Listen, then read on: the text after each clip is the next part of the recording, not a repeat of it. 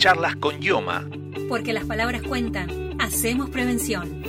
Es importante que las afiliadas y afiliados conozcan sus derechos para que no les cobren de más al acceder a las prestaciones. En este episodio de Charlas con Yoma nos detenemos en las prácticas de laboratorio. IOMA aconseja que para evitar cobros indebidos en las prácticas, la persona afiliada se acerque al laboratorio con cierta anticipación, al menos 72 horas antes, y deje la orden médica para que gestionen la autorización ante la auditoría de la Federación Bioquímica. Una vez obtenido el resultado de esa auditoría, recién ahí se aconseja a la persona afiliada realizarse la extracción de sangre. La titular de la Dirección de Auditoría y Fiscalización Médico-Ambulatoria, DAFMA, Silvia Martin, refirió a los convenios que los laboratorios realizan con IOMA. IOMA, con el único que tiene convenio, es con FABA. No hay otros laboratorios que no estén adheridos a FABA hasta el momento que puedan trabajar si no están autorizados por FABA. Sobre el cobro desmesurado de determinadas prácticas que estarían realizando algunos laboratorios, el coordinador del sector bioquímicos de IOMA, Jorge Cafe, aportó recomendaciones para las afiliadas y afiliados. Generalmente cuando te aparece la planilla de autorizado o no autorizado, cuando está no autorizado hay un monto que es el orientativo de lo que debiera cobrarle. ¿Qué generalmente le cobran eso? IOMA puso a disposición un completo Bademecum en el que de manera rápida y sencilla podés buscar online qué porcentaje de cobertura tienen tus medicamentos.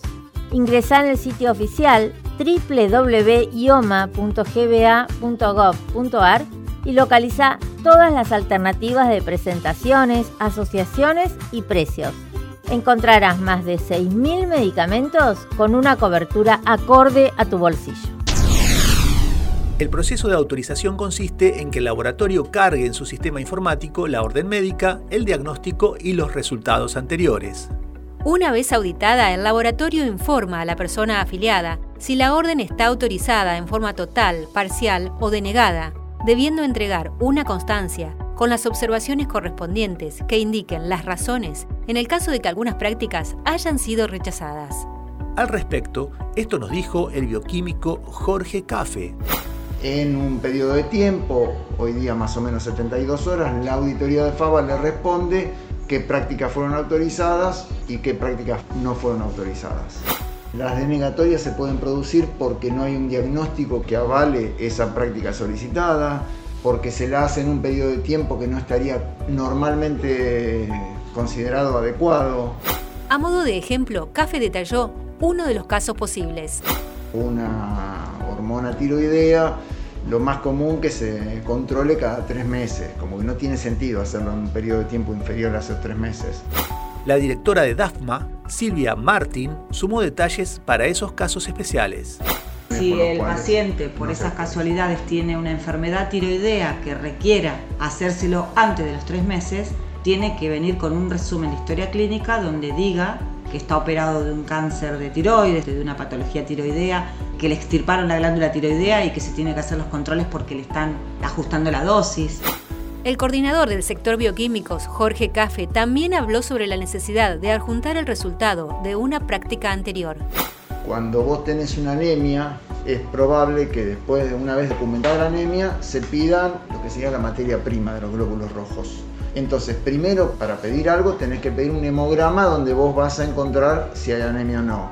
Una vez encontrada la anemia, se puede pedir ácido fólico, vitamina B12 o hierro, depende de qué morfología tengan esos glóbulos rojos, para poder seguir secuencialmente ese déficit que vos tenés. Pero de entrada, pedir un hemograma con vitamina B12, hierro, ácido fólico, te van a dar el hemograma y te van a poner el no autorizado las demás y observación una vez que tenga documentada la anemia.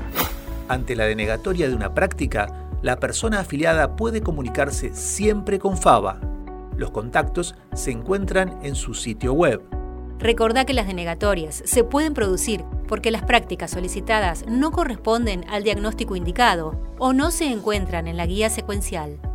En esos casos, el médico debe ampliar la prescripción con un resumen de historia clínica o ampliar los datos de los estudios de laboratorio anteriores, si las prácticas fueron solicitadas dentro del mismo mes para la reconsideración. Siempre es necesario que esté autorizada la orden médica para saber si corresponde o no el pago de algunas prácticas. Conoce tus derechos para que no te cobren de más al realizarte una práctica de laboratorio. Y acordate que podés seguirnos en nuestras redes. Nos encontrás en Facebook, en Twitter e Instagram y en nuestro sitio oficial www.ioma.gba.gov.ar. Charlas con Yoma. Porque las palabras cuentan. Hacemos prevención.